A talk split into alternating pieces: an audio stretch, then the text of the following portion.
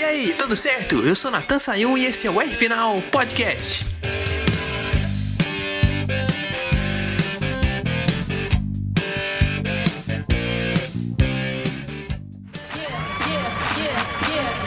I'm so used to being broke, but not no more.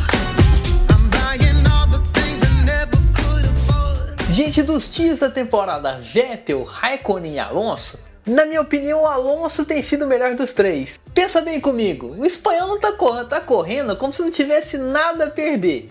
É um dos pilotos que entra mais forte nas curvas, um dos mais consistentes em volta após volta e definitivamente é um dos pilotos que mais anda na pista. Lembra da pré-temporada que ele deu cento e poucas voltas? É isso aí. E assim que o nosso tiozão de quase 40 anos está tirando um atraso aí de 3 anos sem pilotar na Fórmula 1. E o legal é que ele perdeu também aquela fama de reclamão lá antes dele encerrar a carreira em 2018. Nessas primeiras duas corridas a gente não viu reclamando não. A gente só viu boas performances que acabaram com aquele pontinho em Imola. Olha, nesse último GP, claro que ele bateu antes ali do, de alinhar no grid de largada, naquela volta de trazer o carro pro grid, mas aquilo lá foi um erro pontual, a pista estava muito molhada, ele só escorregou e bateu, deu tempo de arrumar o bico e sair. E tava difícil para todo mundo também, o Leclerc rodou na volta de apresentação, o Latifi teve um acidente ali com o Mazepin depois da largada, então errar na pista molhada não foi só privilégio do Alonso. Não é culpa da idade nem do tempo que ele ficou fora da Fórmula 1, não. E eu falo que ele é um piloto agressivo que quer tirar tudo do carro. Vamos lembrar do treino de sexta-feira em Imola? Que ele atacou a chicane da Tamburello como ninguém atacou. Entrou muito forte na primeira perna, então ele pegou os quebra-molas ali daquela perna para a esquerda e isso prejudicou a entrada da segunda perna, que era curva para a direita.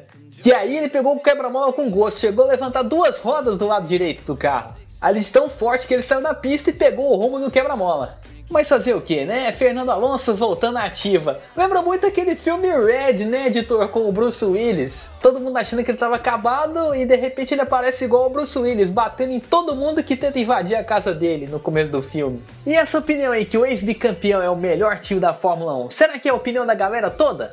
Bom, tem um cara aqui que quer aparecer no R Final já tem um tempo. Você que viu a live da semana passada, viu que ele deu uns comentários usando o perfil do Paixão F1. Então tá na hora da gente ver o que ele acha. Com vocês, o homem por trás do Paixão F1.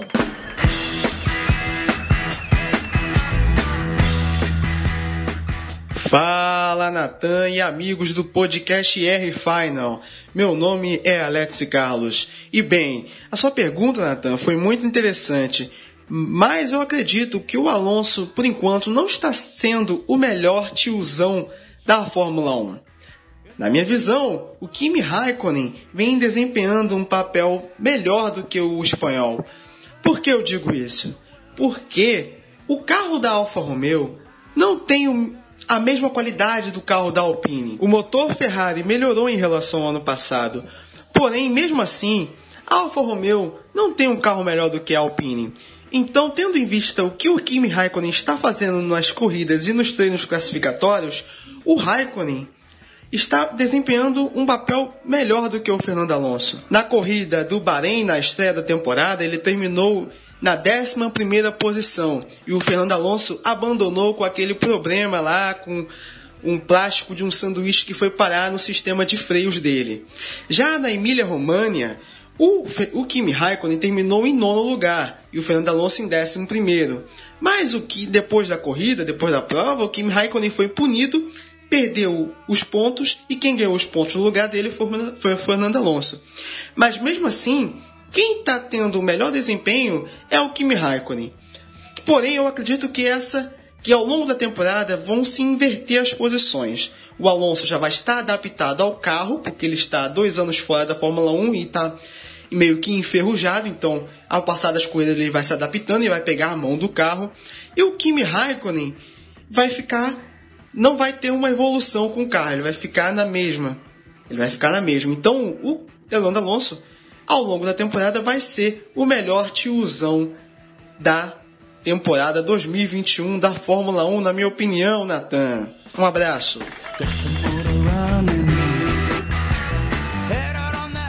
Tá aí a posição do nosso amigo Alex, já que ele falou que é our final, eu vou chamar ele de Alex pro resto da vida. Mas realmente o Kimi Raikkonen tem um carro muito ruim, realmente o carro da Alfa Romeo não anda absolutamente nada comparado ao da Alpine, mas o Raikkonen tem feito um trabalho tão bom quanto o do Alonso. Nesse GP da Emília Romana, ele fez uma largada tão boa quanto a do Verstappen que assumiu a ponta. O finlandês estava largando em 16 e manteve a calma com a nuvem de água em cima dele, que a pista estava muito molhada, como ele estava largando muito atrás. Logo veio aquele spray.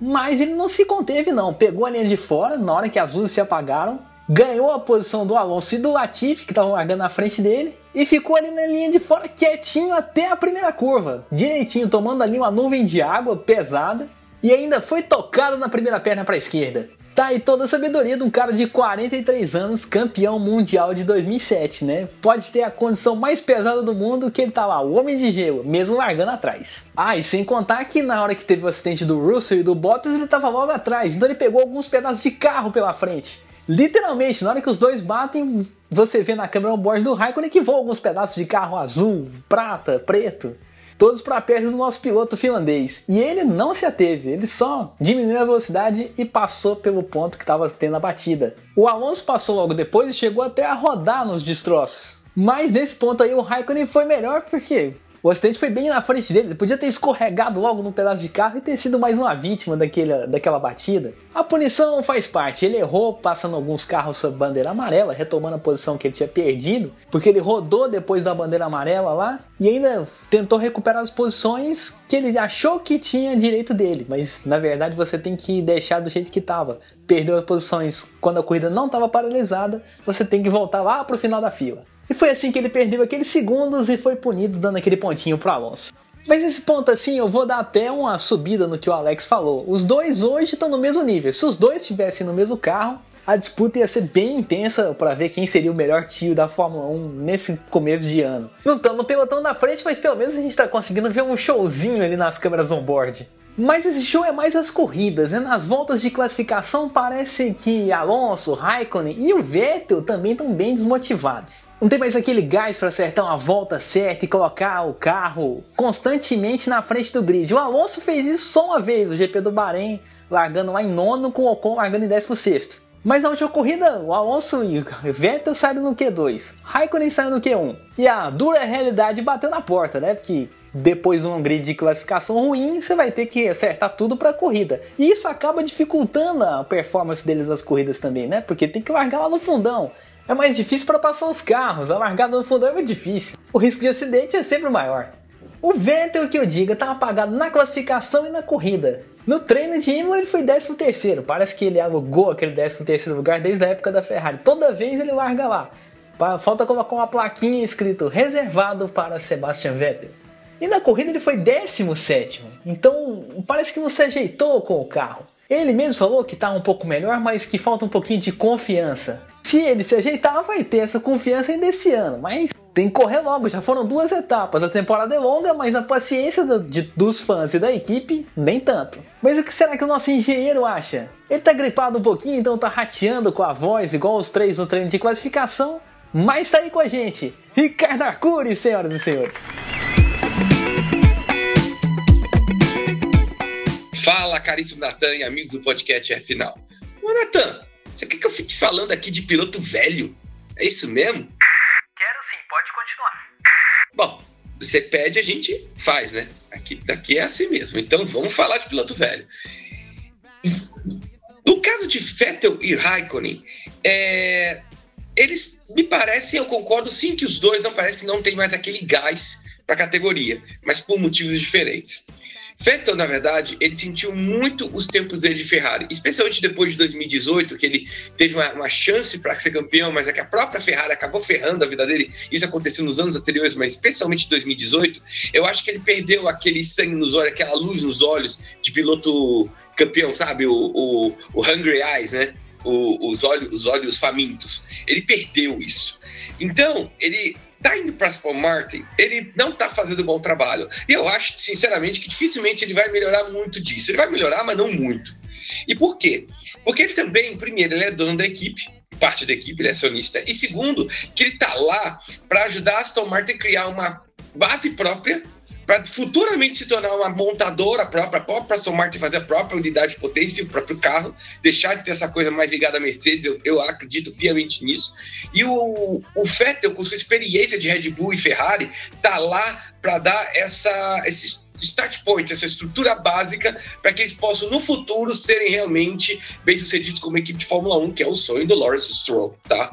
É, eu acho que esse é o, é o, intuito do Vettel lá e até já está se preparando para futuramente também trabalhar no dentro da equipe, fazendo às vezes com aconselhamento técnico, às vezes trabalhando mais dentro com os pilotos, enfim, não sei que seria essa função, mas é algo por aí, tá? O Raikkonen é diferente. De fato, ele já não tem mais aqueles gás, eu acho que ele já está realmente chegando no fim da carreira dele. Mas assim, todo mundo fala mal do, do, do, do Raikkonen porque ele, ah, ele não causa entrevista tal, mas realmente ele detesta entrevista. Mas por outro lado, ele ama pilotar. Ele está fazendo isso, ele está fazendo pelo amor.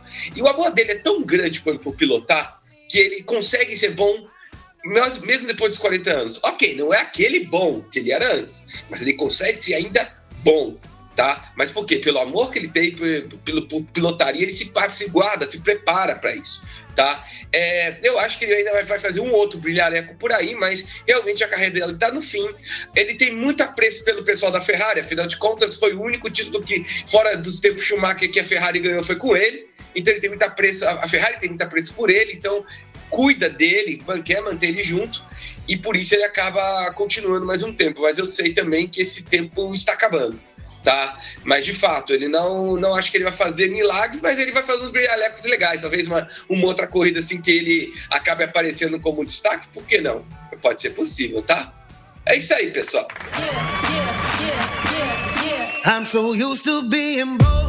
Não, realmente ele falou certo. O Raikkonen tem muita paixão em pilotar. Porque quando ele entrou na Alfa Romeo, saindo da Ferrari, a gente achava que não ia cumprir todo o contrato. Tinha um contrato para dois anos, até o final de 2020. E ficou firme e forte para ficar até o final aí, tá aí em 2021. E mesmo assim, largando lá no pelotão de trás, ele ainda põe desafio com o Antônio Giovinazzi. Ele ainda faz largadas bizarras, como a gente falou ali no começo, e tá correndo atrás de fazer o melhor para sua equipe. Se vai continuar bem para 2022, eu não sei não. Pelo menos melhorar em corrida por corrida, ele vai tentar fazer sim. O Vettel a gente tem que ver como ele vai se sentir dentro do carro. Então, se ele vai se acomodar com esse desconforto aí ao longo do ano? Esse eu não sei não, mas um tetracampeão não se entrega fácil, e principalmente depois de tanta crítica. O Vettel recebeu críticas de todo mundo, inclusive do Nico Rosberg, ex-campeão lá em 2016. O compatriota do piloto da Aston Martin disse que são atípicos esses erros do Vettel. Em outras palavras, ele quis dizer, isso não é um comportamento de um tetracampeão do mundo. Isso ele falou depois do GP do Bahrein, que o Vettel bateu na traseira do Esteban Ocon, ali de um jeito bem bobo no final da reta. Tomara que o Vettel melhore e tomara que esses três tenham chance de brigar mais na frente, né? Porque falar de Fórmula 1 com esses três se despedindo em baixo estilo, aí vai ser muito chato. E a chance para virar esse jogo tá na semana que vem, né? GP de Portugal tá vindo aí e a gente vai fazer, claro, a resenha da corrida. Por hoje o R final fica por aqui. Mas não esquece de seguir lá o meu Instagram, NatanRFinal, que essa semana tem um especial lá sobre a Stock Car. A abertura do campeonato foi esse fim de semana, então vai ter umas enquetes, vai ter algumas fotos também. Então fica ligado. Também não esquece de seguir uma pessoa que participou aqui, arroba Arcure Consultoria, arroba Paixão F1, que é o perfil da Alex. E aí você não vai perder nada do que a gente posta nos nossos canais. Então até a próxima e um grande abraço!